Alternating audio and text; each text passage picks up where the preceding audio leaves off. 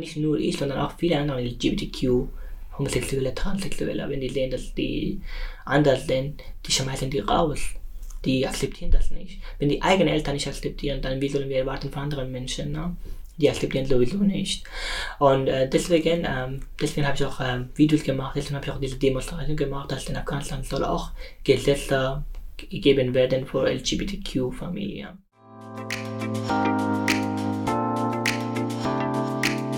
Multivitamin, der Podcast rund um Flucht, Migration und Zusammenhalt.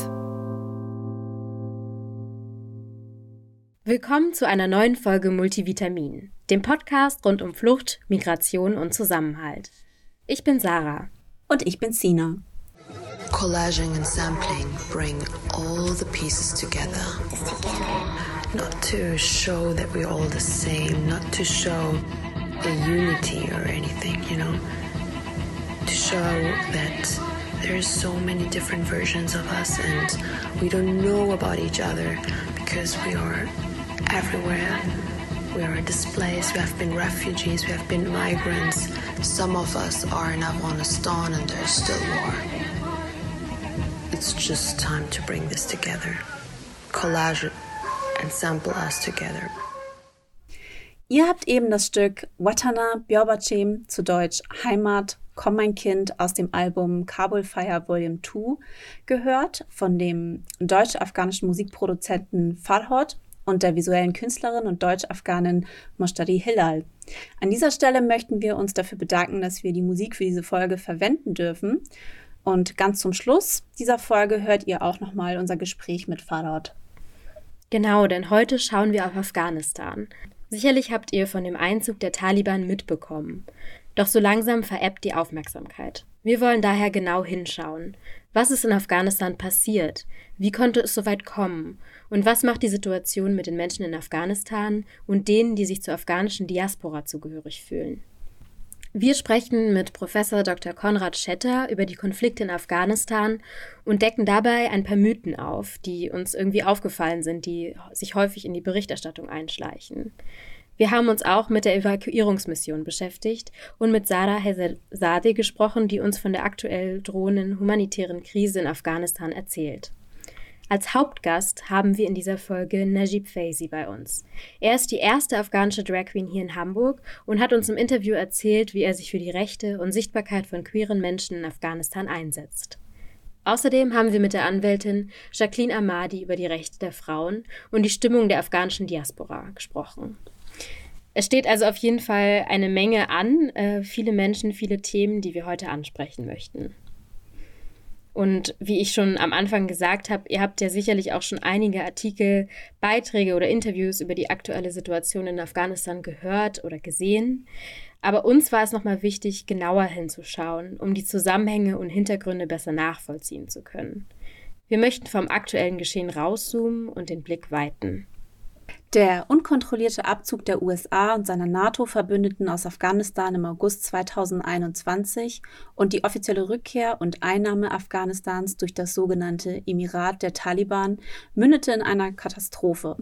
Fast alle Provinzen Afghanistans sind aktuell durch die Taliban beherrscht, alle internationalen Truppen abgezogen und der ehemalige afghanische Präsident Ashraf Rani ist bereits Mitte August aus Afghanistan in die Vereinigten Arabischen Emirate geflüchtet.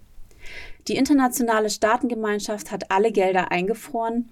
Dennoch versuchen die Taliban bisher erfolglos durch Verhandlungen mit den Staaten an finanzielle Mittel zu kommen, um einen eigenen Regierungsapparat aufzubauen. Die Menschen in Afghanistan sind von einer humanitären Katastrophe bedroht, weil auch die Hilfsorganisationen auf die Kooperation der Taliban und die Finanzierung durch westliche Staaten angewiesen sind. Wir wollen jetzt drei Mythen aufklären, weil wir das Gefühl haben, dass diese sich immer wieder in Berichterstattung und politische Diskussionen über Afghanistan einschleichen. Sina, du hast dazu mit Professor Dr. Konrad Schetter gesprochen. Er ist Direktor des Bonn International Center for Conflict Studies und hat insbesondere zur Ethnisierung des Afghanistan-Konflikts geforscht.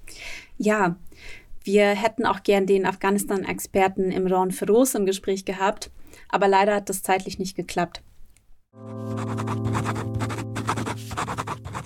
Der erste Mythos lautet, In Afghanistan herrscht seit mehr als 40 Jahren Bürgerkrieg, weil es so viele ethnische Gruppierungen im Land gibt. Nach dem Motto, seht her, die Afghanen bringen sich gegenseitig um. Professor Schetter hat uns zunächst beantwortet, weshalb Afghanistan eigentlich geopolitisch und geostrategisch so interessant für viele Akteure ist. Ähm, es sind verschiedene Aspekte, die eine Rolle spielen. Der erste ist sicherlich ein äh, politischer, ähm, dass Afghanistan in der Nähe äh, zu so vielen atomaren Mächten liegt wie kein anderes Land der Welt.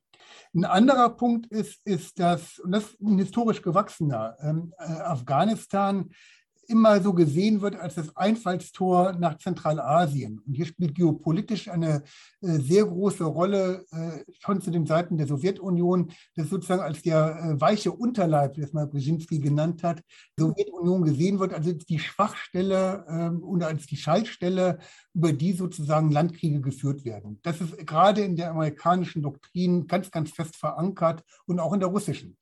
Ein dritter ist dann vielleicht dann doch die starke, ähm, die vielen Rohstoffe, die in dem Land sind äh, und dass es auch einfach geoökonomisch, geostrategisch in der Region eine große Rolle spielt.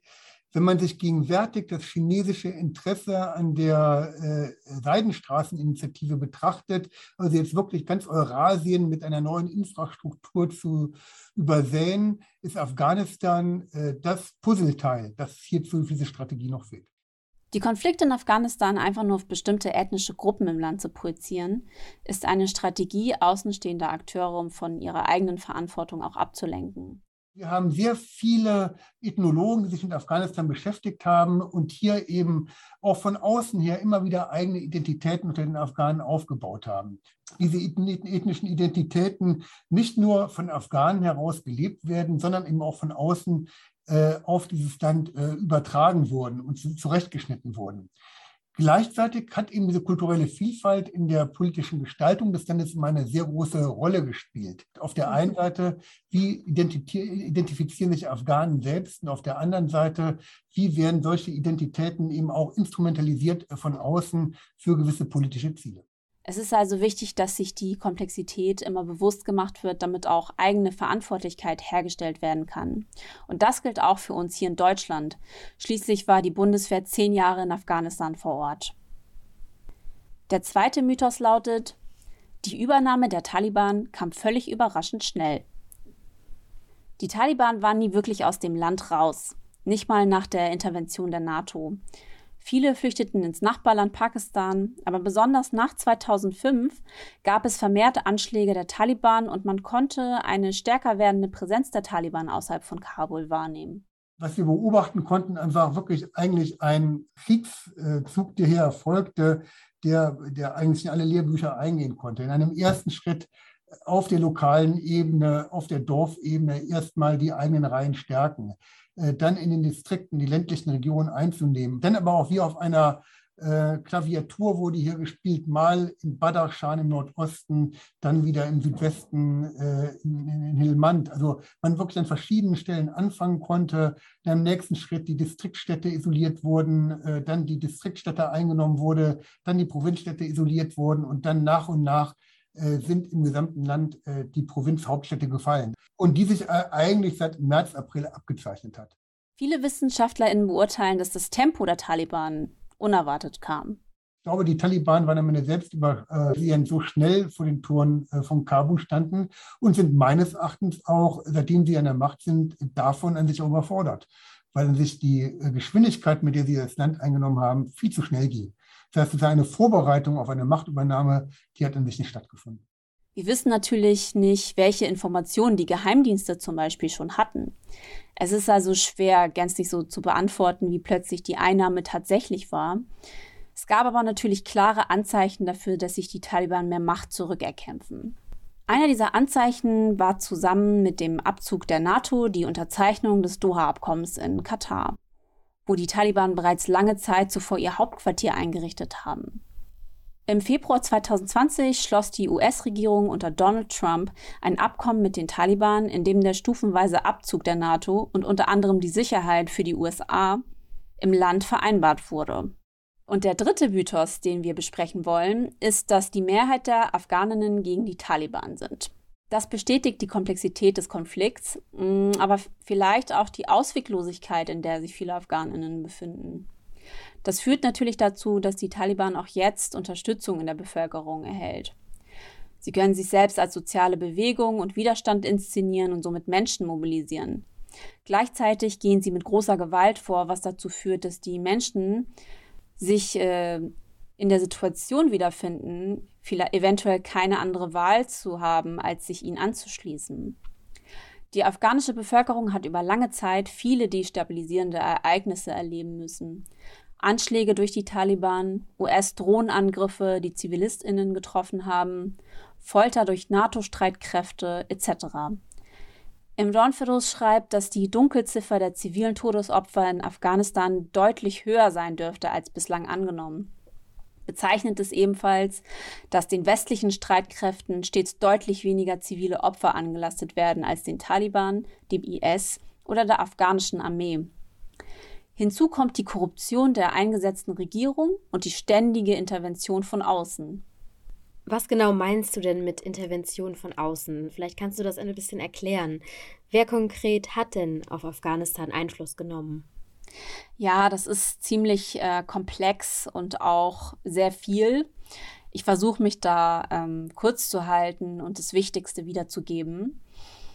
Ähm, ja, in Afghanistan herrscht ja auch schon seit über 40 Jahren Krieg. Also Seit der sowjetischen Besatzung von 79 bis 89 befindet sich das Land vor allem unter massiv gewalttätigen Kriegszuständen, der abwechselnd von unterschiedlichen Akteuren geführt wird.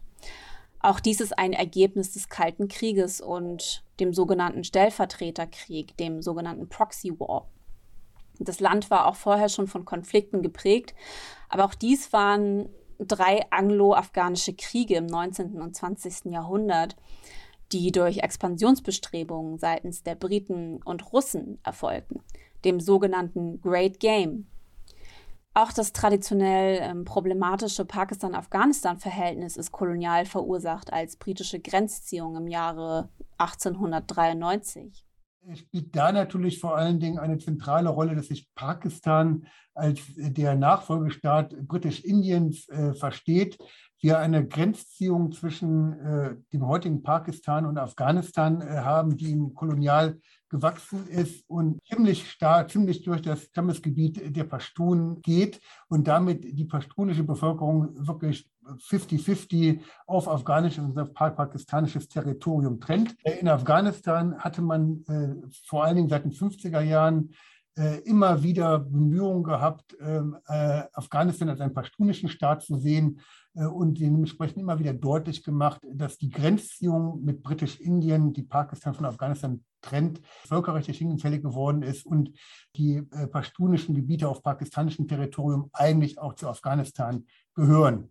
Das ist sozusagen eigentlich einer der, der, der Grundsteine äh, für den Konflikt zwischen Afghanistan und Pakistan und dass sich Pakistan bis heute doch sehr stark in die afghanische äh, Politik äh, einbringt. Pakistan als genau die Macht, die sehr stark hinter den äh, äh, Taliban steht, indem man eine Bewegung hat, die auf der einen Seite überwiegend eine pashtunische Trägerschaft hat, die aber von ihrer religiösen Identität her äh, das pashtunische Moment nicht in den Vordergrund stellen kann. Ja, die Pashtun-Karte ist für Pakistans nationale Interessen von Bedeutung, um ihren Einfluss auf Afghanistan geltend zu machen und so auch mehr Einfluss gegenüber Indien zu bekommen. So wurden die Taliban Instrument der pakistanischen Außenpolitik. Das ist ja jetzt ein kleiner Sprung, den du machst quasi von, von der Grenzziehung zur Taliban. Vielleicht kannst du noch erklären, wie konnte denn die Taliban entstehen? Ja, das ist natürlich keine einfache Geschichte. Aber die Erstarkung von islamistischen Gruppierungen generell in dem Land kann so als Wechselwirkung auf die Fremdbesatzung bzw. Fremdinteressen verstanden werden natürlich dementsprechend auch der Taliban, die sich Anfang der 90er aus ehemaligen Mujahideen, zu Deutsch jemand, der den Dschihad betreibt, formierten. Und in diesem Kontext ähm, unterschiedliche Guerillagruppierungen meinen, welche halt gegen die sowjetische Besatzer und die von ihnen gestützte kommunistische Regierung in Afghanistan Widerstand geleistet haben. Ähm, dabei haben sie übrigens massive Unterstützung auch von den USA erhalten, zum Beispiel durch Waffen. Nach der offiziellen sowjetischen Besatzung 1989 kehrte die USA aber dann Afghanistan den Rücken zu.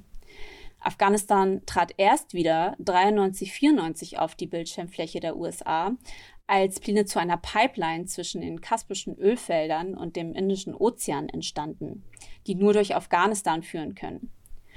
Die US-Diplomatie hat dann Pakistan und sein Taliban-Manöver einfach gewähren lassen. Das Islamische Emirat der Taliban war dann von 96 bis 2001 an der Macht.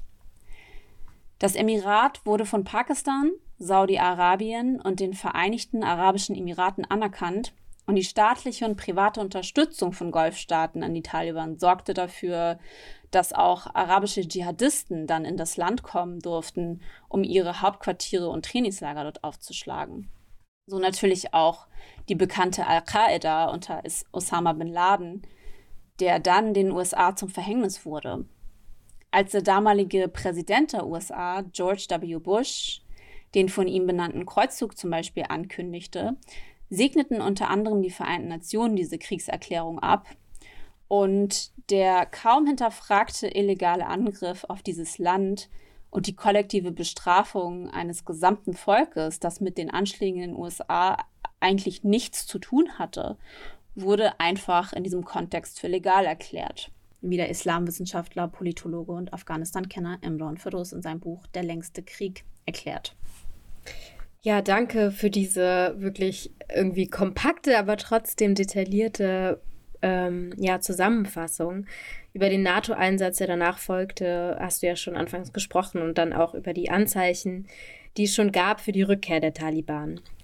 Florent aus unserem Team hat mit Sada Hedarzada gesprochen, die versucht hat, Ausreiseanträge für Teile ihrer Familie, die als Ortskräfte für den deutschen Staat gearbeitet haben, zu stellen. Florent und Sophie aus unserem Team haben einen kleinen Beitrag dazu produziert, den wir jetzt hören. Gestern Abend in Taschkent. Hier landet die letzte Bundeswehrmaschine aus Afghanistan. An Bord der A400M sind Soldaten, die bis zum Schluss in einer schwierigen Mission versucht haben, so viele Menschen zu retten wie möglich. So die Tagesschau am 27. August nach dem Ende der Bundeswehr-Evakuierungsmission. Etwa 600 Soldatinnen hatten nach der plötzlichen Machtübernahme der Taliban dabei geholfen, deutsche und afghanische Ortskräfte aus dem Land zu bringen. Seitdem ist Afghanistan weitgehend aus den Schlagzeilen verschwunden. Dabei hat sich die Situation im Land verschlimmert. Um zu verstehen, wie es den Menschen im Land geht, haben wir mit Sarah Haidarzadeh gesprochen. Sie ist 45 Jahre alt und arbeitet als Gestalttrainerin in einer psychotherapeutischen Praxis in Hamburg. Die gebürtige Afghanin lebt seit Ende der 80er Jahre in Deutschland, als ihre Familie das Land verlassen musste. Wir wollten eigentlich mit der Familie nur drei Monate Urlaub machen. Das war 1989. Und äh, als wir nach Deutschland kamen, also ganz offiziell mit Visa, wir wollten eigentlich gar nicht hier bleiben. Da war ich gerade, glaube ich, nur so 14. Hat die Lage sich in Afghanistan sehr dramatisch verändert und meine Brüder waren gerade in dem Alter, dass sie in die Armee eingezogen werden. Dann gab es andere, das die Mujahideen damals. Und die hatten wir auch dann unter Druck gesetzt, dass, dass meine Brüder für die arbeiten. Und das wollten die natürlich nicht. Und dann haben meine Eltern sich kurzfristig entschieden, einfach in Deutschland zu bleiben. Ein großer Teil ihrer Familie lebt noch in Afghanistan. Viele von ihnen haben als Ortskräfte mit den deutschen Truppen zusammengearbeitet. Als der Vormarsch der Taliban vor mehr als einem Jahr begann, versuchte Sarah, ihre Familie Ausreisevisa zu verschaffen. 79 Anträge habe ich gestellt bei der deutschen Botschaft und Auswärtige Amt für die Ausreise, weil sie besonders bedroht worden sind. Sogar drei sind entführt worden und getötet worden von den 79. Und, aber ich habe nur vier Antworten bekommen mit Ablehnung. Das ist alles. Das Auswärtige Amt begründete die Visa-Ablehnung damit, dass die Beschäftigung von Sarah Haidarzadehs Verwandten zu weit zurückliegt. Nur wer innerhalb der letzten zehn Jahre als Ortskraft gearbeitet hat, habe die Chance auf ein Visum. Das Schicksal der drei von den Taliban getöteten Familienmitgliedern verdeutlicht, in was für einer Gefahr ehemalige Ortskräfte in Afghanistan leben und wie wenig Deutschland für sie Verantwortung übernimmt. Zwar flog die Bundeswehr in der Evakuierungsmission etwa 1000 bis 5000 Ortskräfte aus, Tausende haben es aber nicht in die Flugzeuge oder überhaupt auf die Listen, mit denen das Auswärtige Amt die Ausreise regelt, geschafft. Nach Angaben des Deutschlandfunks sind etwa 68 Prozent der ehemaligen Ortskräfte noch in Afghanistan. Die Taliban sind nicht nur wegen ihren Racheaktionen gefährlich, ihre Unfähigkeit zu regieren stützt das Land zunehmend tiefer in die Krise. Die Regierung funktioniert im Moment überhaupt nicht. Und ich glaube, ich habe mittlerweile das Gefühl, die wissen gar nicht, was, was sie da machen sollen. Halt. Sind ja einfach Krieger, die sind jetzt zwar zumindest von Pakistan und einigen anderen Ländern so weit ausgebildet worden, wie sich vor den Medien zu verhalten haben. Aber wie eine Regierung funktioniert oder wie, der, wie, das, wie die Verwaltung funktioniert, die haben kein, keinen blassen Schimmer. Konkret zeigt sich das zurzeit vor allem an der mangelnden Versorgung mit Lebensmitteln. Die größte äh, Katastrophe ist im Moment Hunger. Die Leute haben keine Arbeit, es gibt kein Lebensmittel. Ein Fladenbrot, was um Tellergröße hat, kostet im Moment in Afghanistan 40 ähm, Afghanen, das ist umgerechnet vielleicht 40 Cent. Aber wenn die Leute dann noch nicht mal zwei Euro am, äh, im Monat verdienen, wovon sollen das bezahlen? Und, und das ist, also wir versuchen, wir können ja noch nicht mal irgendwie richtig Geld hinschicken. Wir versuchen durch Privatmänner, aber die nehmen auch natürlich sehr, sehr viel Kommission, um Geld dahin zu bringen.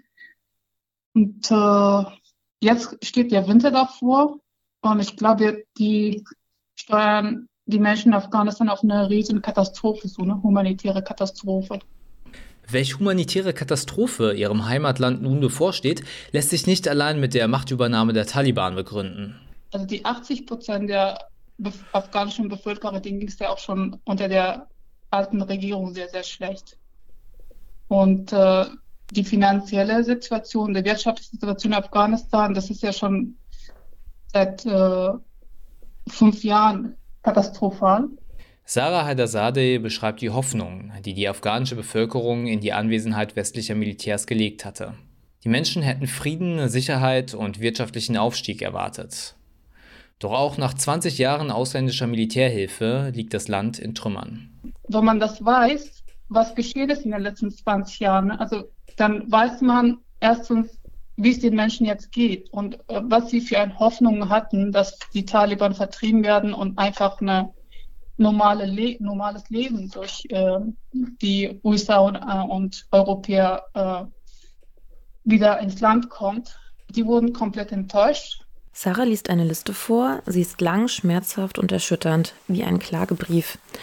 Korruption, Warlords, zivile Opfer von Drohnenangriffen, Missbrauch von Frauen, Straftaten, ein nicht funktionierender Verwaltungsapparat, eine schwache afghanische Armee und fehlende Rücksichtnahme auf die islamische Kultur. All das habe es auch während der Anwesenheit westlicher Militärs gegeben. Mit der Machtübernahme der Taliban wurden all die Fortschritte in Demokratie und Menschenrechte, die die Alliierten versprochen hatten, zunichte gemacht. Das Land ist damit weit von dem entfernt, was sich Sarah Haidarzadeh und ihre Familie für Afghanistan wünschen. Frieden und Freiheit. Sada hat eindrücklich beschrieben, in welcher Notlage sich die Menschen in Afghanistan gerade befinden. Auch Exilafghaninnen fühlen gerade ja besonders stark mit den Menschen vor Ort mit. Du hast mir ja auch erzählt, wie dich das mitnimmt. Wie, wie gehst du damit um? Ja, es ist ziemlich schwierig, das auch zu erklären, finde ich. Ähm, man fühlt sehr viel mit und ähm, das Herz blutet einem auch für diese Menschen dort. Ähm, man möchte was tun und äh, fühlt sich äh, dabei aber so wie gelähmt. Also man hat das Gefühl, dass man hier seinen Beitrag zwar irgendwie leistet, aber dass man nicht wirklich was ausrichten kann. Und ähm, das ist ein sehr ambivalentes Gefühl. Einerseits äh, möchte man natürlich was tun, aber andererseits hat man das Gefühl, dass man es nicht schafft. Ja, das kann ich, ähm, kann ich auch voll gut nachempfinden und ähm, höre das auch immer wieder. Ja. Ja, das ist sehr frustrierend. Aber an dieser Stelle möchte ich auch nochmal erwähnen, dass wir als Afghaninnen in der Diaspora diese komplexen Sachverhalte in Afghanistan nicht immer verstehen, nur weil wir eben Afghaninnen sind. Ähm, oft geht unser Verständnis eben mit unserer familiären Prägung und diversen anderen Aspekten einher, die uns nicht wirklich qualifizieren, Aussagen über die Situation und die Hintergründe in diesem Land zu tätigen. Zumal viele von uns das Land noch nie oder kaum besucht haben. Aber Afghanen haben zum Teil und insgesamt eine kritischere Wahrnehmung gegenüber des Westens in Anführungsstrichen, weil sie sich auch anderer Informationsquellen bedienen, zum Beispiel afghanische Nachrichtensender oder Al Jazeera, oder weil sie als direkt oder indirekt Betroffene gänzlich andere Lebensrealitäten erfahren als die Mehrheitsgesellschaft hier. Außerdem stehen sie in Kontakt mit Familienmitgliedern in Afghanistan oder engagieren sich in irgendeiner Weise für das Land. Genau deswegen haben wir auch einige VertreterInnen sozusagen aus der afghanischen Diaspora auch bei uns zu Gast. Es ist nämlich gar nicht so einfach, tatsächlich mit Menschen zu sprechen, die gerade akut betroffen sind. Und es bedarf natürlich auch einer großen Sensibilität. Wir sind umso dankbarer, dass wir heute mit Najib Faizi sprechen konnten. Er bezeichnet sich als allererste afghanische Drag Queen und engagiert sich online und in Protesten, insbesondere für marginalisierte Gruppen in Afghanistan und auch in der Diaspora. Sassetta aus unserem Team hat ihn besucht. Wir möchten aber an dieser Stelle noch eine kleine Triggerwarnung davor sprechen. Najib spricht insbesondere über sexualisierte Gewalt und Gewalt gegen Homosexuelle und Transpersonen. Bitte gebt auf euch acht und hört das Interview nicht alleine, wenn diese Themen sensibel für euch sind. Ich habe heute einen ganz besonderen Gast bei mir, Najib Faizi. Najib, magst du dich vielleicht für unsere HörerInnen einmal vorstellen? Hallo, guten Tag, hier ist Najib Faizi. Ich bin erster afghanischer Drag Queen. Ich wohne seit 2013 hier in Hamburg und 2011 ich bin von Afghanistan mit, mit, mit meiner Schwester geflüchtet. Und hier in Hamburg mache ich jetzt Pflegefachmann-Ausbildung. Und 2019 ich habe auch meine deutsche Pass bekommen. Ich wohne in einer eigenen Wohnung. Und ja, ich bin nebenbei, mache ich Social Media. Ich, ich, habe, ich bin auch Make-up-Artist, ich schminke und Tanzer, Designer und so weiter. Du machst ja sehr viele unterschiedliche Sachen. Wie bist du denn zu Drag gekommen? Als ich ähm, neun Jahre oder zehn Jahre alt war, ich wollte gerne immer mich schminken, als Freund begleiten, tanzen, designen. Ähm, und, aber ihr wisst schon, in meinem Land, das einem muslimischen Land und die, also wenn ein Mann dich schminkt oder dich als Freund verkleidet, ist verboten. Also Männer dürfen das nicht. Und die haben eine Einstellung von Männern, dass die Männer dominant sind, stark sind, aggressiv sind und man muss von Männern Angst haben. Männer sind, ähm, die Jungs müssen wie seine Vater sein. So haben die uns immer beigebracht. Und ich konnte nie wie meine Mama sein. Ich musste wie mein Vater sein. Und deswegen durfte ich das nicht. Aber ich habe immer äh, Abend bin ich geschlafen, dann habe ich versteckt meine Lippenstift getragen oder ähm, Eyeliner irgendwie habe ich also mein Gesicht getragen. Und das war ähm, die Zeit, wo ich wollte das, aber ich konnte das nicht. Und dann irgendwann, äh, ich bin von Afghanistan geflüchtet nach Deutschland und dann habe ich dann hier irgendwie und auf dem Weg habe ich dann vieles erlebt, ne? also ähm, Vergewaltigung, Kidnap, in Gefängnis gehen, Hunger, dein Geld wird geklaut, du hast Vertrauen an jemanden, der du weißt, okay, er ist deine Familie, wie deine Freunde und er bleibt mit dir immer und er verarscht dich. Solche Erfahrungen habe ich erlebt und dann irgendwann habe ich dann einfach gesagt, okay, jetzt weiß ich, wie die Menschen ticken, wie die Menschen sind, wo soll man einfach aufpassen. Dann habe ich irgendwie dann gelernt und reifer geworden und hier, als, als ich hier in Deutschland gekommen bin, habe ich gesagt, okay, jetzt reicht das, die Grenze und Mauer, was die von meinen Eltern von mir, von mich gestellt haben. Ich will die nicht mehr haben. Ich will so leben, wie ich will. Deswegen, ich bin doch geflüchtet von Afghanistan. Das heißt, die Menschen haben mich vorbereitet, sich selbst zu sein, eigentlich.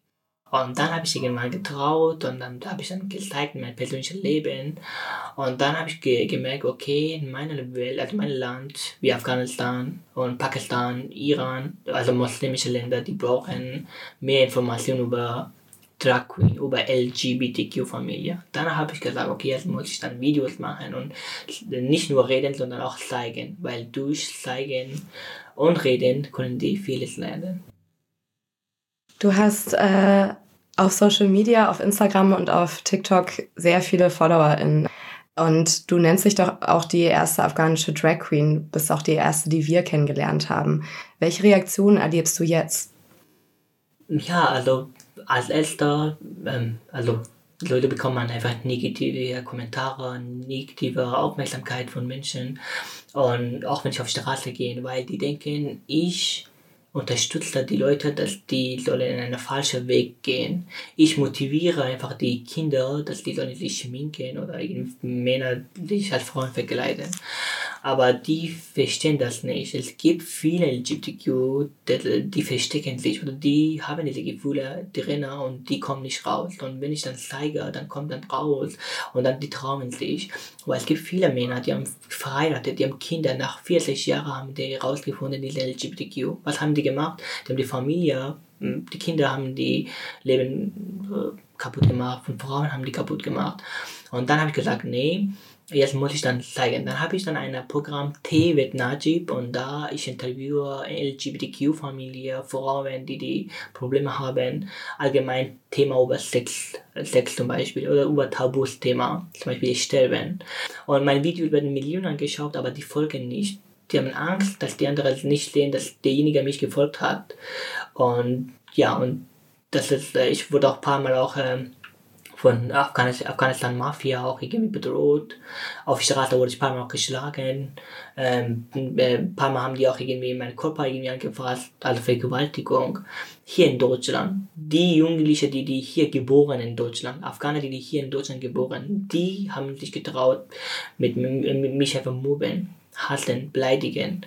Und deswegen habe ich gesagt, okay, jetzt muss ich dann reden. Deswegen habe ich auch dieses Interview, äh, mache ich das, dass in Deutschland muss auch irgendwie viele Sachen geändert werden. Hier ist auch alles nicht perfekt.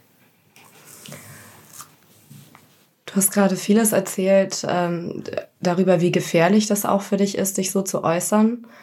Ähm, trotzdem hast du im August eine Demonstration angeführt, die als erste in Hamburg für die Rechte von LGBTQ-Personen in Afghanistan und im Iran einstammt. Du hast ja schon ein bisschen erzählt, warum dir das wichtig ist. Kannst du vielleicht noch mal erzählen, was so besonders an dieser Aktion war? Genau, es gibt viele LGBTQ in, in Afghanistan, weil ich bin die Erste und deswegen die, die nennen mich Mutter. Und dann äh, die schicken mir mal die Bilder, die wurden vergewaltigt, geschlagen, gemobbt, gehasst in der Schule, Familie werden die rausgeschmissen, manche haben HIV, keine Medikation in Afghanistan. Und dann habe ich gesagt, äh, die sind auch Menschen. Also hier in Deutschland, die nehmen die Tiere ernst, aber in Afghanistan werden die Menschen so schlecht behandelt. Warum? Die brauchen Unterstützung. Und wenn man denkt, wir sind miteinander verbunden, ist nicht so egal, was in Afghanistan passiert ist genau wie Corona. In China wurde Corona gekommen, haben gesagt, es ist mir egal, es ist China passiert. Aber was passiert jetzt? In Deutschland hat sich auch vorbereitet. Genauso wird HIV auch sich vorbereitet. Das heißt, wir sind miteinander verbunden. Wir müssen uns einander unterstützen. Und deswegen habe ich dann eine Protest hier in Hamburg gemacht. Das war die erste hm, Demonstration für LGBTQ ähm, in der Historie auf Afghanistan und Iran. Das war die erste. Niemand hat das gemacht die müssen auch gesehen werden, gehört werden. Also wir, sind wir leben noch. Wir sind, auch in, wir sind auch sehr wichtig für eure Umwelt. Ne? Zum Beispiel ich. Es gibt viele LGBTQ, die in Afghanistan, die sind Krankenpfleger, die sind Ärzte, manche sind ähm, Designer, manche sind äh, Lehrer und die müssen auch gehört werden und ernst genommen werden und unterstützen werden. Und dann habe ich dann diese Protest gemacht und diese Protest war sehr gut, aber trotzdem, es gab Afghaner, da war Polizisten da, ein Polizisten, obwohl ich war mehr Polizisten dort ähm, also gesagt, dass wir brauchen mehr Polizisten Unterstützung, aber es war nur eine Person da. Und trotzdem Afghaner haben geschafft, die afghanische Flagge von mir wegnehmen, mich beleidigen in Demo. Da waren tausend äh, äh, Leute dort in dieser Demo, aber trotzdem die Afghaner haben mich dort vor allem beleidigt, wollten mich schlagen, wollten mich äh, irgendwie umbringen. Und was hat, hat die Flagge weggenommen? Die sind gelaufen. Was haben die Polizei gemacht? Einfach nur geguckt und die einfach Anzeige gestellt. Und was, was ist das hier? Wir brauchen mehr Unterstützung. Wenn ich eine Demo mache, dann ist es nicht so einfach für mich. Ich kämpfe für, für mich und ihr wisst schon, wie die Afghaner, wie meisten Afghaner sind. Und ja, das, deswegen habe ich das diese Demo gemacht. Das heißt also, dass du dich als queere Person, im, wenn du dich im öffentlichen Raum äußerst, hier leider auch nicht ganz sicher fühlen kannst. Ja, ja also äh, jedes Mal, also wenn ich nicht schminke, nicht schminke, wenn ich zur Arbeit gehe, und ist okay. Aber es gibt viele meine Zuschauer, die kennen mich. Und ich habe ehrlich Angst, deswegen ich fahre mit Fahrrad, auch wenn es regnet, wenn es Schnee kommt. Ähm, ich will nicht, ich traue mich nicht mit Bus und Bahn irgendwie fahren und ich habe auch keinen Führerschein. Und äh, erstmal wegen Afghanen und weiter, es gab auch ähm, so Fehler, dass ich einfach geschminkt habe und Deutsche haben, also wenn ich mich schminke, egal Frauen oder Männer, mit dieser hässlichen Mimik und Gestik, die zeigen mich, dass die mich hassen. Es ist okay, dass die mich nicht akzeptieren, es ist okay, aber die sollen einfach mich leben lassen. In Deutschland äh, ist ja nun im Gespräch, den Artikel 3 des Grundgesetzes abzuändern, sodass Diskriminierung aufgrund der sexuellen Identität auch strafbar ist. Was du aber gerade erzählt hast, ist ja eigentlich eher ein gesellschaftliches Problem, was sich wahrscheinlich nicht so schnell durch Gesetze ändern wird. Gleichzeitig haben wir natürlich hier das Glück, dass uns keine Todesstrafe oder ähnliches droht. Magst du mir noch einmal ein bisschen was zur Lage in Afghanistan aktuell sagen, ob du da vielleicht auch noch Menschen kennst ähm, und wie du das vielleicht im Vergleich bewerten würdest? Also ich bin immer noch hier glücklich, ich fühle mich immer noch hier wohl, ich fühle mich wie zu Hause hier und ich kann nie einfach denken, dass ich irgendwann nach Afghanistan ne, fliege oder lebe, weil da ist Todesstrafe, die würden sofort umbringen, nicht nur die Stadt, sondern auch die Menschen, auch eigene Eltern. Also meine eigenen Eltern würden mich dann umbringen, wenn die mich so mit geschminkt und Kleidung sehen. Aber die, kennen, die, die haben auch meine Videos gesehen. Aber nicht nur ich, sondern auch viele andere LGBTQ Homosexuelle, Transsexuelle, wenn dass die anders sind, die schmeißen die raus. Die akzeptieren das nicht. Wenn die eigenen Eltern nicht akzeptieren, dann wie sollen wir erwarten von anderen Menschen? Ne? Die akzeptieren sowieso nicht. Und äh, deswegen, ähm, deswegen habe ich auch äh, Videos gemacht, deswegen habe ich auch diese Demonstration gemacht, dass in Afghanistan soll auch Gesetze gegeben werden für LGBTQ-Familien. Und ich verstehe auch nicht, im Koran steht auch, dass, dass es erlaubt ist, äh, transsexuell zu sein und homosexuell zu sein. Es gibt nie so ext extrem äh, so verboten, dass es verboten ist. Aber ich weiß nicht, warum haben die Leute nicht verstanden. Es gibt Liebe ist halal, Liebe ist nie verboten. Und das muss der verstehen. Du hast ja eben erzählt, wie wie gefährlich es wirklich für Menschen, die LGBTQ sind, in Afghanistan ist. Als die NATO-Truppen abgezogen wurden, ähm, gab es Diskussionen über Ortskräfte und auch über Frauenrechte. Ich habe wenig davon mitbekommen, wo es um homosexuelle Personen oder Transpersonen zum Beispiel ging. War es für dich überraschend, als die Taliban sich das Land zurückgenommen haben? Äh, irgendwie, ich wusste das, dass irgendwann Taliban kommt. Äh, und ich wollte irgendwie einfach Ruhe. Es ist egal wer kommt, Hauptsache Ruhe soll in Afghanistan kommen, einfach die Leute sollen einfach leben. Äh, also ich bin froh, es besser anstrengend zu sein, als dass die einfach sterben. Also die Taliban werden nie Afghanistan in Ruhe lassen. Wenn die Afghanistan, wenn die Afghanistan gebaut werden, dann werden die von Taliban auf, äh, aufgebaut, aber nie von jemand anderem, weil jemand anderem lassen die Taliban nicht, dass die Afghanistan bauen. Und das war für mich schrecklich, weil Taliban, äh, es gibt Taliban auch so kleine Gruppen, große Gruppen, die sind auch nicht miteinander so in einer Weg, ne? die sind auch für verschiedene Wege. Und ein Teil von Taliban sind sehr, die hassen LGBTQ-Familie, die wollen die einfach umbringen die bringen auch die nicht um, sondern die schlagen die, die wollen einfach die extrem Schmerzen geben. Und das tut mir am meisten weh. Die sind kleine Kinder. Und äh, es gibt auch meisten von Taliban, die vergewaltigen auch kleine Kinder. Und dann äh, schmeißen die auf die Straße. Die, die kriegen keinen Job, die in der Schule, die, die werden auch gemobbt, die werden auch rausgeschmissen, ihre eigenen Eltern schmeißen die raus, die haben keine Wohnung, niemand gibt LGBTQ-Familie einfach eine Wohnung, weil die denken, die sind prostituiert. Aber ein Frage, wenn die sich nicht prostituieren, von wo können die einfach Geld verdienen? Wer gibt die einfach Essen, Trinken, wer? In, in, in, in Moschee, äh, die werden da nicht reingelassen. Und in Arbeit kriegen die auch nicht. Wo sollen die einfach sich ernähren, also Essen, Essen bekommen, leben.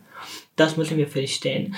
Und deswegen, wo die Thema war, okay, in Afghanistan muss dann äh, meisten äh, Aktivisten muss rausgenommen werden, Frauen rausgenommen werden, aber warum LGBTQ nicht? Ich glaube, LGBTQ haben am meisten Helfer, weil die Gesellschaft akzeptieren die nicht und die Staat auch akzeptieren die nicht.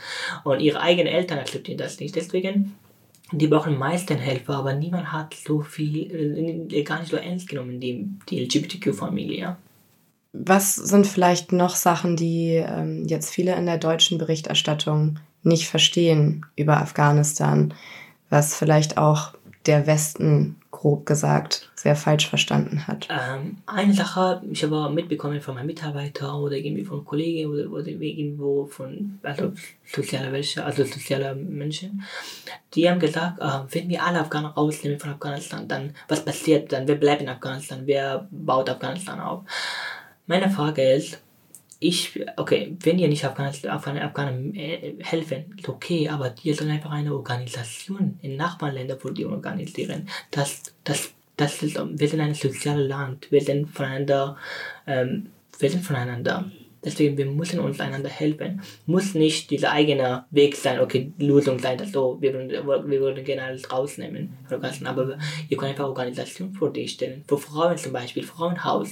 Viele Frauen werden von ihren Männern vergewaltigt, geschlagen. Und die haben nirgendwo, dass die einfach leben. Was passiert? Die Frau bleibt bei, beim Mann. Und er, sie haltet aus. Deswegen, ich bitte also, dass, das wäre einfach große Hilfe, wenn ihr einfach in Nachbarländern von Afghanistan einfach Organisationen erstellen, organisieren und das, dann müssen die nicht so einen Fluchtweg wie ich erleben. Ich bin immer noch, also ich bin jetzt acht, neun Jahre hier in Deutschland, ich träume immer noch an meinem Fluchtweg. Und jedes Morgen, wenn ich aufstehe, dann ich habe keine gute Energie, also ich habe eine negative Energie. Und ja, und das, das leben meisten von Flüchtlingen. Und das wollte ich das auch nicht. Das heißt, einerseits geht es darum, natürlich so gut wie möglich auch diesen Fluchtweg zu vermeiden, da die meisten Menschen ja auch nicht unbedingt ihr Land verlassen wollen, sondern dazu gezwungen sind.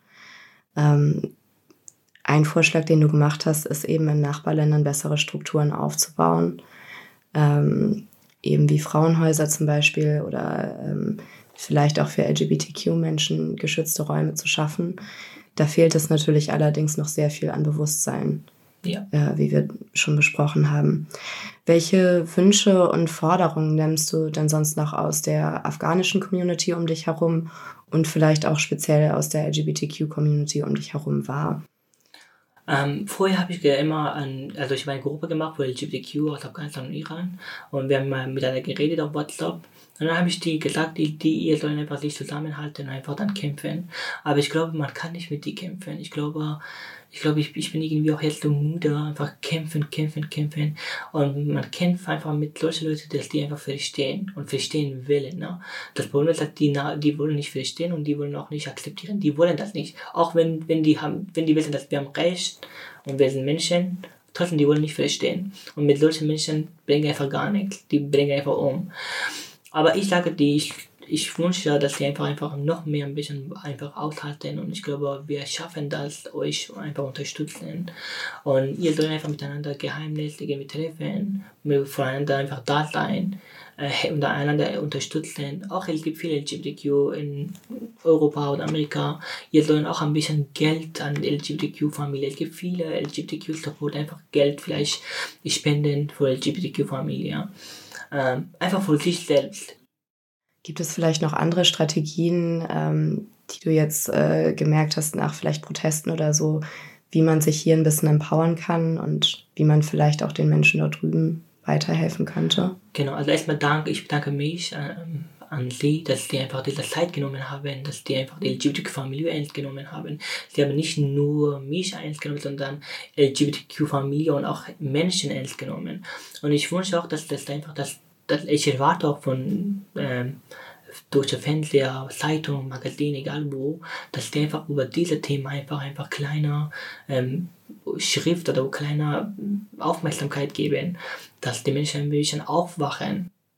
Hast du noch irgendwas, was dir fehlt in der Diskussion, was du gerne noch zum Abschluss sagen möchtest? Einfach, ähm, äh, ich glaube an Karma. Wenn ihr heute einfach ignorieren, einfach nicht ernst nehmen dann irgendwann passiert mit euch. Genau wie Corona, was hier in Deutschland passiert ist. Besser für sich selbst einfach die unterstützen. Ich danke dir viel, vielmals für dieses berührende, spannende und ganz besondere Gespräch. Danke, dass du uns so viel Persönliches von dir erzählt hast. Und ich glaube, da können sehr viele Menschen was Neues lernen und sehr viel von mitnehmen. Danke. Vielen, vielen Dank dir. Danke. Das war ein wirklich eindrückliches Gespräch, wie ich finde, und eigentlich kann man dem gar nicht mehr so richtig viel hinzufügen. Außer, dass wir uns ganz herzlich bei Najib bedanken möchten. Danke für dein Vertrauen und deine Offenheit. Wir freuen uns schon bestimmt bald wieder von dir zu hören. Ja, auch von mir nochmal ein großes Dankeschön, Najib John. Florent aus unserem Team hat mit Jacqueline Amadi gesprochen. Sie ist Anwältin und kam mit 17 Jahren aus Afghanistan nach Deutschland. Wir hören jetzt in einen Teil des Gesprächs rein. Frau Ahmadi, äh, Sie machen als Aktivistin und Anwältin auf die Krise in Afghanistan aufmerksam und äh, prangern auf Ihrer Instagram-Seite, auf Demos und in vielen Interviews die Menschenrechtsverletzungen der Taliban an. Dabei äh, werfen Sie vor allem einen Blick auf die Unterdrückung der Frauen im Land. Wieso ist es so wichtig, dass wir in Deutschland Afghanistan nicht aus dem Blick verlieren? Ich möchte gerne den afghanischen Frauen und Mädchen eine Stimme geben. Äh, die afghanischen Frauen haben verdient, äh, dass man ihre Stimme wahrnimmt, dass man ihnen einen Raum gibt. Und derzeit durch die Machtergreifung durch die Taliban äh, sind die Frauen in Mittelalter katapultiert, so dass sie überhaupt keine Möglichkeit haben, sich zu äußern, geschweige ihre Rechte auszuüben. Die Frauen sind zu Hause die Mädchen dürfen ab sechste Klasse die Schule nicht besuchen. Universitäten sind für die Frauen geschlossen. Alle diese äh, Grausamkeiten in Afghanistan geben mir das Recht und Anspruch, mich als Anwältin für diese Frauen einzusetzen. Sie setzen sich zusammen mit ihrem Bruder Hamid Rahimi, einem ehemaligen Boxweltmeister, auch persönlich für die Menschen im Land ein. Können Sie erklären, was es damit auf sich hat? Mein Bruder, er hat äh, 2009 ein Projekt ins Leben gerufen, äh, Fight for Peace. Äh, Ziel des Projektes Bildung und Sport statt Waffen und Krieg. Und das hat sehr viele Erfolge in Afghanistan äh, erzielt. Und dieses Projekt haben wir jetzt nochmal erweitern in Form ein Denkfabrik. Und diese Denkfabrik soll als eine Art Brücke, Brücke zwischen Westen und Osten dienen. Wir möchten Afghanen, die in ihre Wurzeln, also Diaspora Afghanen, überall auf der Welt sich zusammensetzt, weil jeder hat auf seine Art und Weise, kennt das Land und auf der anderen Seite hat enorme Wissen in Europa erobert, was Menschenrechte betrifft, was äh, verschiedene Fähigkeiten. Ich zum Beispiel als Anwältin. Und Bundesregierung sollte diese Menschen einsetzen für diese Vermittlungsarbeit, für diese ganze Tätigkeiten. Und warum? Weil Deutschland und äh, Westen oder überhaupt Weltgemeinschaft haben ihr, mit ihrer fluchtartige Rückzug aus Afghanistan wirklich ein Chaos dort gebracht. Und deshalb müssen wir das ein, durch unsere, also möchten wir durch unsere Deckenfabrik ein Brücke werden und versuchen, wenn die Bundesregierung unsere Sicherheit wirklich gewährleistet, sind wir sogar bereit, mein Bruder und ich und noch viele, viele Afghanen sogar nach Afghanistan zu gehen. Ich habe letztens mit einer Freundin gesprochen. Sie ist auch in Afghanistan, hat sie Jura studiert. Sie hat, war im Auswärtigen Amt tätig.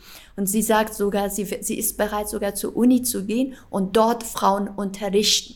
Das heißt, man muss versuchen, eine Brücke zu schaffen, hart sein, aber fair.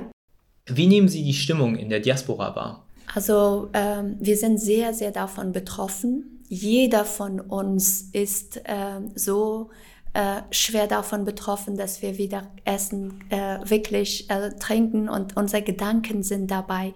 Äh, sogar jüngere Mädchen, afghanische Mädchen oder Jungs, die ich hier kennengelernt habe, äh, die erzählen mir, dass sie Halbträume haben, obwohl sie nicht in, Deu in Afghanistan geboren sind. Sie sind hier in Deutschland geboren, sie sind hier aufgewachsen, sie studieren und sie sagen, das trifft uns. Die Spora Afghanen, äh, die fühlen sich an Teil dieser äh, deutsche Gesellschaft. Die fühlen, die sagen, Deutschland ist meine Heimat. Äh, wir haben hier, aber wir haben unsere Wurzeln dort. Und unsere Wurzel, das ist unsere Geschichte. Und die Geschichte wiederholt sich. Die Geschichte holt uns ein und es ist eine Art Trauma, die wir weitergeben. Das ist die Erzählungen, die wir mitbekommen. Und das ist für uns sehr schmerzhaft, wenn wir sehen, äh, dass ähm, wir in ein so privilegiertes Leben führen. Und die Menschen, die vielleicht meine Cousine, also sag ich mal meine Cousine oder Verwandte, die in äh, Hunger haben, wirklich, die, die, die müssen nicht mal zur Schule gehen. Diese Grundbedürfnisse sind äh, gestrichen im wahrsten Sinne des Wortes. Das tut weh. Was ist Ihre Hoffnung für Afghanistan? Meine Hoffnung ist, sind die afghanische Frauen. Die haben 20 Jahre Freiheit erlebt. Sie haben Handy in der Hand. Das heißt, sie haben Welt in der Hand. Die haben Ängste, die haben sehr viel gelernt. Und wenn ein Vogel die Freiheit gesehen hat, der möchte nicht mehr in, in einem Käfig bleiben. Das heißt, die werden kämpfen. Das hat, hat man auf der Straße gesehen, dass die, und bis heute, dass die afghanische Frauen ähm, auf die Straße gehen. Äh, die, die haben neben den Männern äh, gearbeitet. Die werden sich nicht lassen, dass man sie unterdrückt, erpresst und äh, macht. Und wenn die dann nochmal frische Luft aus Weltgemeinschaft Unterstützung bekommen und dann auch noch unsere Unterstützung bekommen, dann kann ich mir gut vorstellen, dass sie sich für diese demokratische äh, Werte, also für die Grundwerte, äh, auf jeden Fall sich einsetzen. Frau Ahmadi, ich danke Ihnen für das Gespräch. Das komplette Gespräch findet ihr bald auf cohero-magazin.de. Wie immer findet ihr alle Infos auch in den Show Notes verlinkt. Wir haben euch ähm, ja zu Beginn der Folge versprochen, dass wir noch ein Interview mit Farod für euch haben. Falls ihr Farod noch nicht kennt, er ist ein deutsch-afghanischer Musikproduzent aus Hamburg und hat unter anderem für Nika oder Haftbefehl produziert. Und sein aktuelles Album heißt Kabul Fire Volume 2 und ist ähm, im Januar 2021 erschienen. Ein Ausschnitt daraus habt ihr ja schon gehört. Paula John, vielen Dank, dass du die Zeit für uns nimmst. Ähm, als ich dich das erste Mal entdeckt habe, da ähm, habe ich natürlich den Namen Kabul Fire gesehen. Und ähm, ist es irgendwie, ist es wichtig für dich oder hätte es auch ein anderer Name sein können? Also ich glaube, ich glaube, wenn ich diesen, diesen Spitznamen nicht mal durch Neka bekommen hätte, Kabu Fire, mhm. Dann mhm. Ähm, wer weiß, ob ich dann je ein La Label gegründet hätte, so, weil dieser, diesen ah. Namen gab es schon vorher. Mhm. Aber ähm, ist, es dir, ist es dir dann wichtig, dass so dein Afghanischsein auch irgendwie im Vordergrund steht? Oder nicht im Vordergrund, aber dass es sichtbar ist? Anlässlich äh, Cabo Fire 2 ergibt es ähm, ergibt es einfach nur Sinn, sodass da Bezug hergestellt wird. Ähm, mhm. Mein Afghanisch sein, ob es mir wichtig ist. Äh, ja und nein. Also ich bin, ich bin nicht äh, jemand, der mit, äh, mit der Afghanistan auf, seinem, auf seinen Shirts und auf seinen Jacken, äh, ähm, so, ich habe da keine Aufnäher drauf und, äh, und ich will jetzt nicht so etwas nach außen tragen, so irgendwie so Nationalstolz. Das, ja. das definitiv nicht, aber wichtig, klar, also es hat mit meiner, meiner Herkunft, mit meinem Geburtsland zu tun, mit, äh, mit der Kultur, mit der ich äh, groß geworden bin. Also insofern sehr wichtig. Also äh, mhm. ich will, äh, ne, ich beteilige mich nicht an, ähm, an einem Kampf und an Spaltung und sowas, sondern äh, will, dass etwas Positives mit, mit diesem Ort verbunden wird. So. Und, aber wie gesagt, der Name kam zu mir so. Ich habe nicht überlegt, so, cool. okay, ich muss jetzt irgendetwas mit Kabul machen, sondern das war ein Spitzname, den ich hatte und daraus habe ich Records gemacht. Und Ihr habt das auch gefragt, weil ähm, die, viele Afghaninnen, die ich kenne, oder ich ich kann auch aus meiner eigenen persönlichen Erfahrung sprechen, äh, hat man ja natürlich irgendwie, oder ich habe eine Zeit gehabt, wo ich mein Afghanisch Sein, in Anführungsstrichen, was auch immer das sein soll, ähm, irgendwie auch so ein bisschen versucht habe zu leugnen. Weil genau diese negativen Konnotationen, die man hier immer wieder auch, so Fremdzuschreibungen, die man immer wieder so gedroppt bekommt, dass ähm, das dann irgendwann verinnerlicht und dann ist, sieht man dann vielleicht nicht mehr so klar und ähm, viele Leute leugnen das deshalb oder sagen, sie seien nicht Afghanen und deswegen äh, wollte ich dir einfach nur noch mal ein paar Credits geben dafür, dass du das so mit deinem Label, aber auch so mit deinem Look einfach ähm, in cooler Weise, vielleicht auch ungewollt einfach representest. Aber so kommt es auf jeden Fall an und ich, es kommt auf jeden Fall in positiver Weise an. Hm. So. Super, das freut mich. Also es ist auch, glaube ich, unterbewusst so ein bisschen mhm. äh, der, der Wunsch da gewesen, so mit mit, mit anderen Leuten wie mir zu connecten. Ich wollte auch mal direkt auf unser heutiges Intro für die Folge zu sprechen kommen, und zwar Sampling Watana. Ja, ich kann vielleicht noch mal sagen, das ist ja auch eine Kollaboration der Song mit Mushtari Hilal, ne? einer unter anderem visuellen Künstlerin, einer Deutsch-Afghanin, die unter anderem visuelle Künstlerin ist, nicht nur.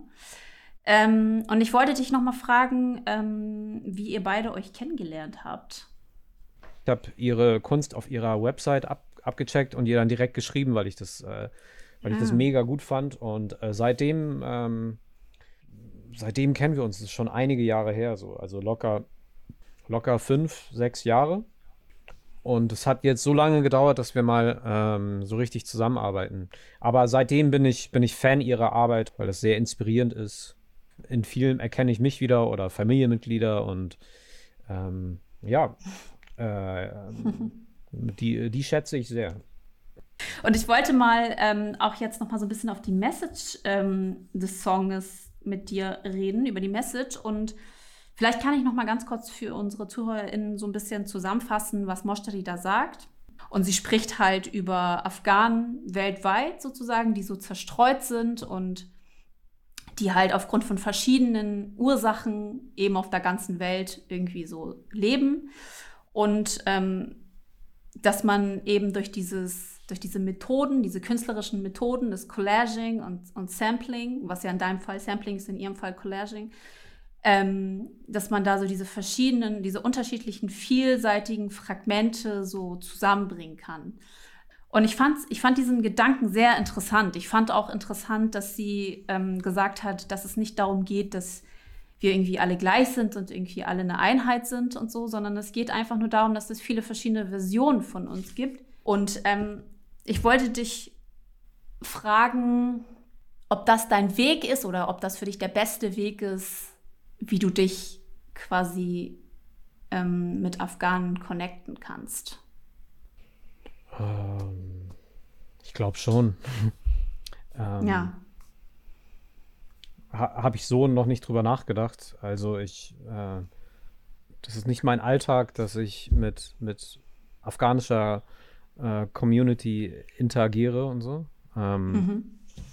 Und Aber vielleicht eine Form der deiner Sol einer Solidarität in deinem Kopf. Sie muss ja nicht im Reellen stattfinden, weißt du?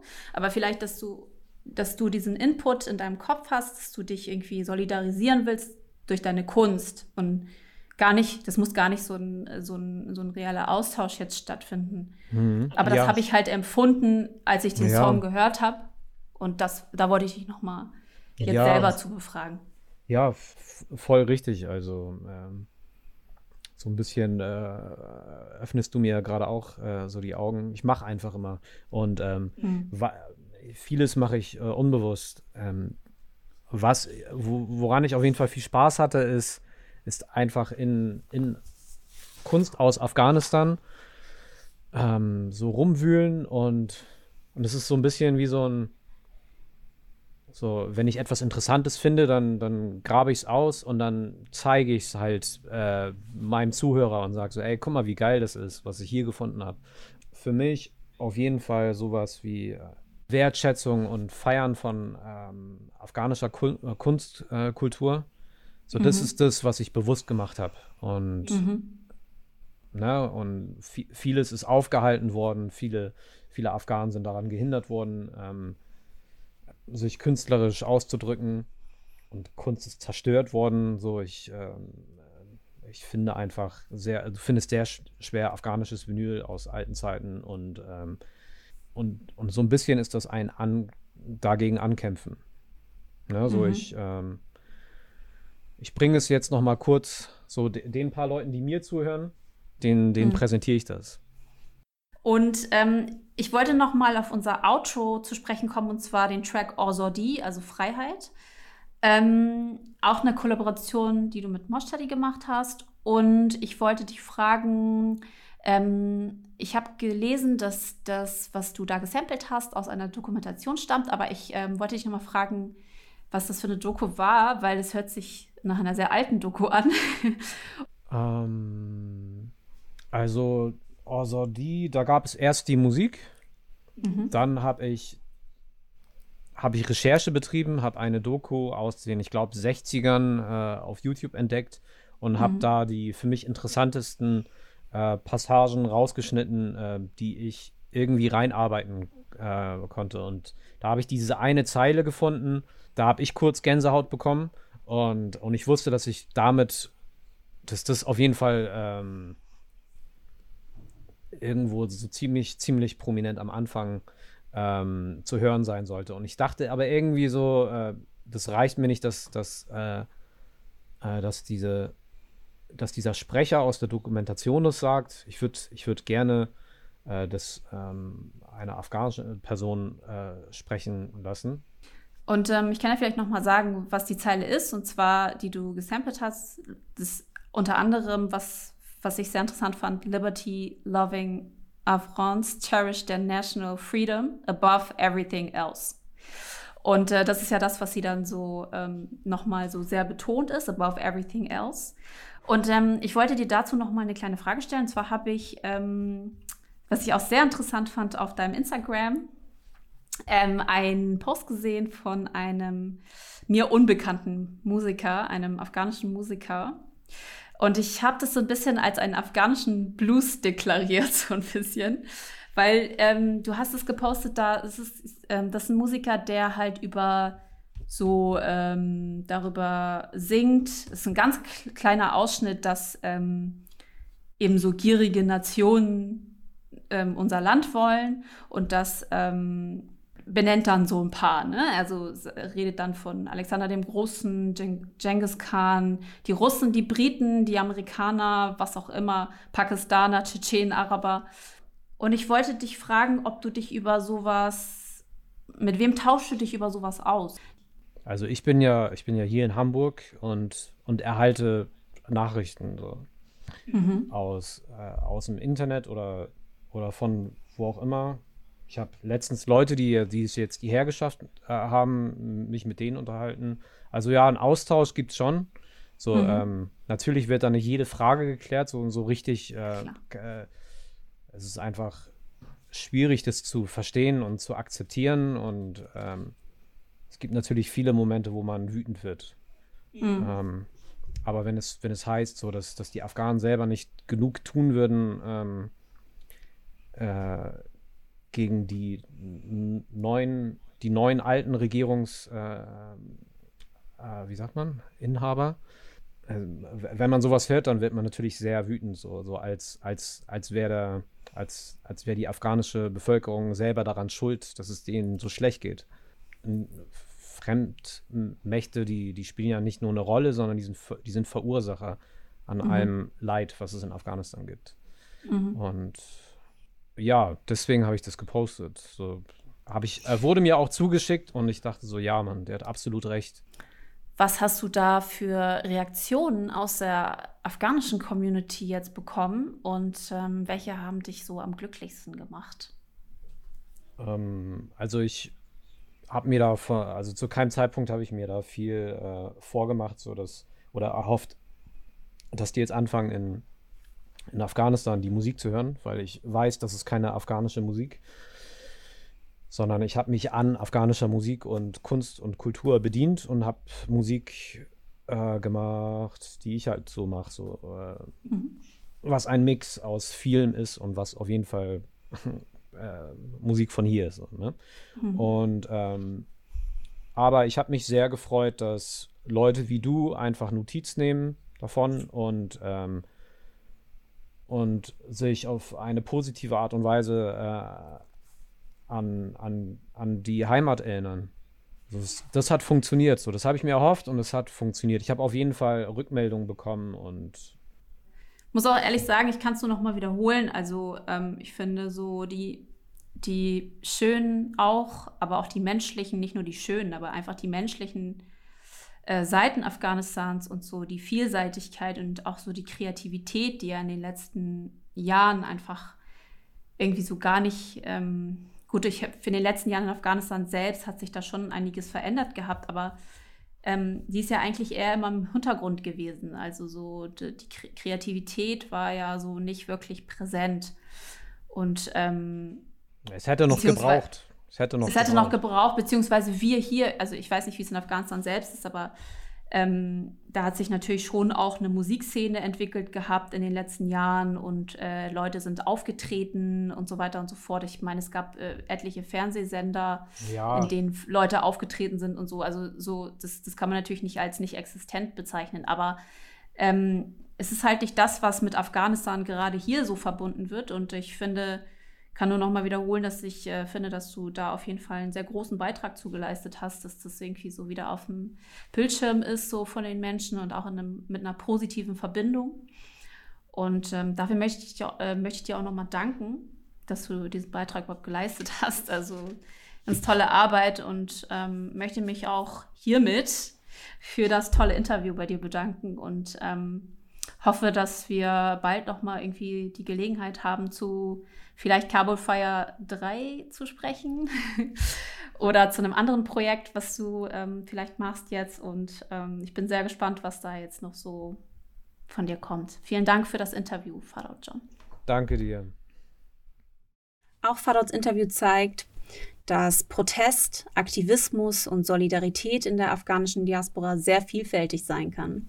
Das kann zum Beispiel über einen musikalischen Beitrag passieren, aber allen ist gemein, dass sie sich mit den Afghanen in Afghanistan solidarisieren wollen, sich betroffen fühlen und fordern, dass die Fremdakteure, die ihre eigenen Interessen in Afghanistan verfolgen und ein Chaos hinterlassen haben, zur Verantwortung gezogen werden.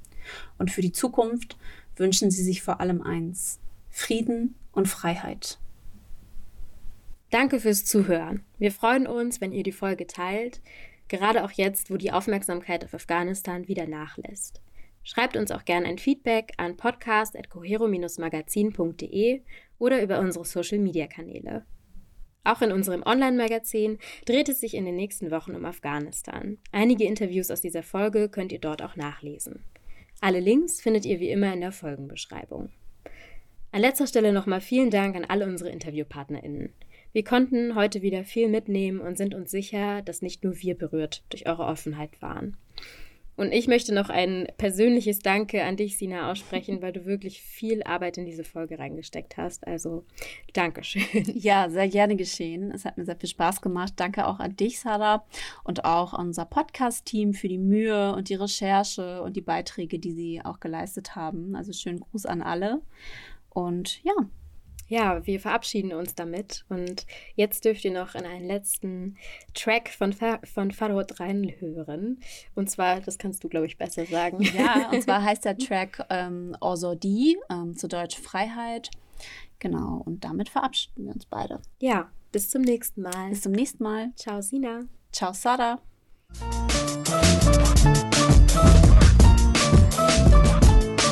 Liberty, loving, above everything else.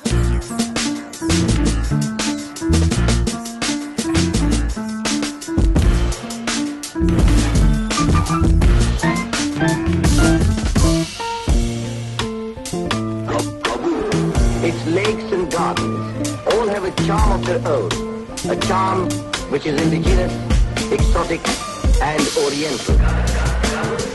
The city is a mixture of the old and the new. The martial music of the Afghan band resounds in the decorated.